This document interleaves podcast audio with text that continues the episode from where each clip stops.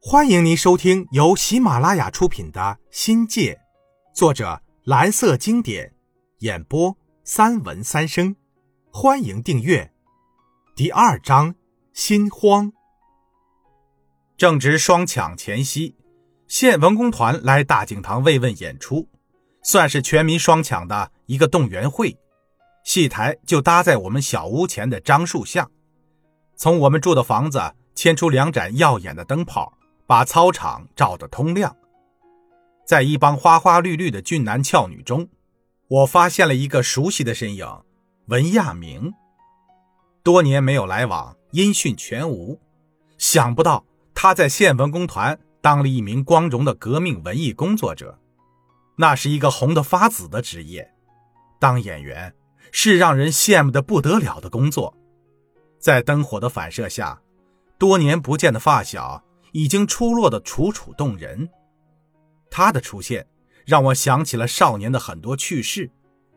本该大大方方的上前打个招呼问好，又怕遇上他尴尬的不知道说些什么。那时的我，政治前途坠入死胡同，人生陷入低谷，不是低调，是被现实撞的没有一点脾气了，不想理人，也懒得理人。跟这位少年偶像的女生一别，晃眼间就是四十年。借此啊，也向所有四五十年没能见上一面的发小问好，并以李煜的一首《虞美人》抒发我对他们的思念之情。有道是：“春花秋月何时了？往事知多少。”小楼昨夜又东风，故国不堪回首月明中。雕栏玉砌应犹在，只是朱颜改。问君能有几多愁？恰似一江春水向东。流。插队的第二个双抢季节，村里又忙开了。打米厂关门，我的生活一下子就紧张起来。由于有了去年双抢的考验，再次面对双抢会战时就从容的多了，已经没有废寝忘食、呕心沥血的苦难感受。尽管每天还是栉风沐雨、披星戴月，然而。身心的磨练已经成熟，我们能像一个真正的农民，具备应战各种农活的能力，肩挑百斤多的担子也没有问题了。只是开的伙食还是那么的糟糕，一日三餐差不多都是白水菜或者米饭下肚，一个星期才能抽空到镇上打一次牙祭。不良的伙食加上劳累。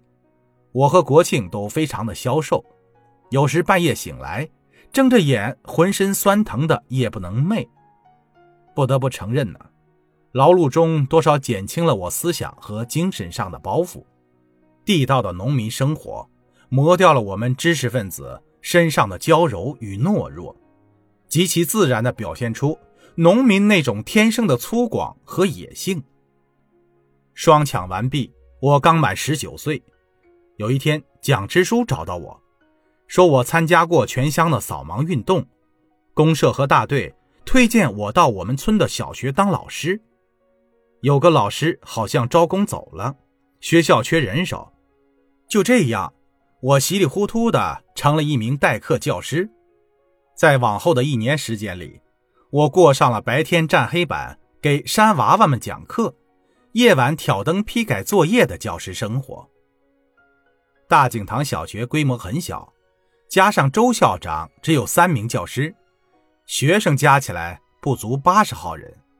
但各个年级都有学生，学校就在老樟树边村口操场右拐几步的功夫，竖一排横一排，丁形的半圆形就是学校了。国家大办教育，从农村中招聘大量的教师，承担基层义务教育工作。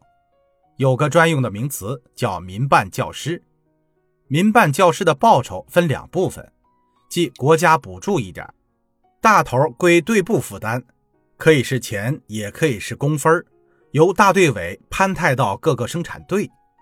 民办教师是与公办教师相对应的称呼，是那个特定的历史条件下形成的中小学教师队伍现象，不列入国家教员编制。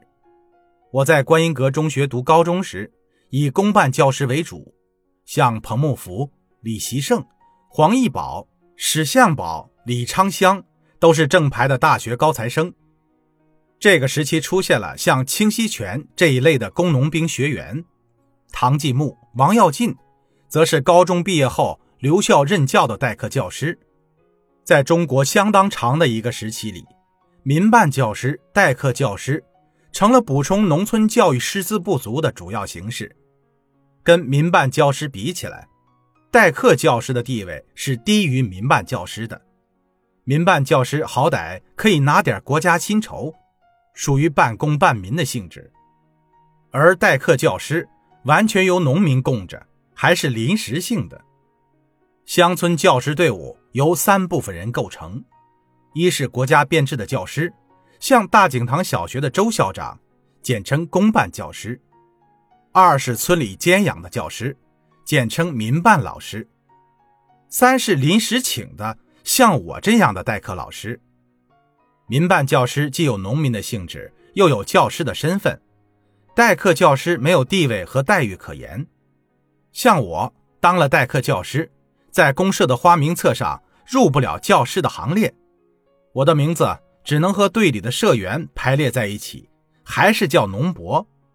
但不管怎么说，我读初中时泛起的教师梦，就这么简简单单的成真了。说句掏心窝子的话，论职责和工作。当代课教师，如不得我在打米厂快活；但当先生又是一件很体面的事儿，换个环境，换个活法，又未尝不可。所以支书说起当代课教师的事儿，我连那点想推脱的意思都懒得提了。我上过语文、数学，还有体育课，语文是我最拿手的。实话实说，我的语文基础马马虎虎。用词造句一般般，经验更是一点都没有。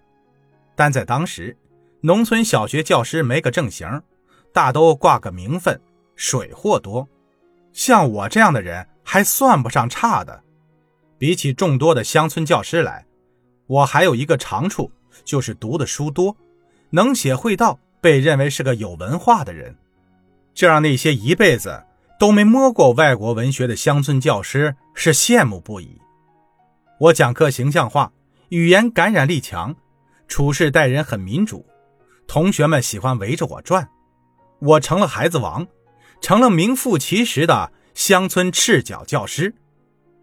农村小学教师的工作量是相当繁重的，学校每天上五节课，上午三节，下午两节。村小三个老师中，我最年轻，虽是代课又刚出道，但课时也是排得满满的，平均每天至少四节课，周日可以休息一天。早上农村学生要帮家里忙完活，九点才来上学，下午也要帮家里做事儿，学校四点钟就得放学。这么一来呀，当代办教师不用早出晚归。不用挨日晒雨淋，似乎比在打米厂上班又好一些。米厂听到的竟是些噪音，学校听到的则是孩子们的欢声笑语，让人充满了灵性和活力。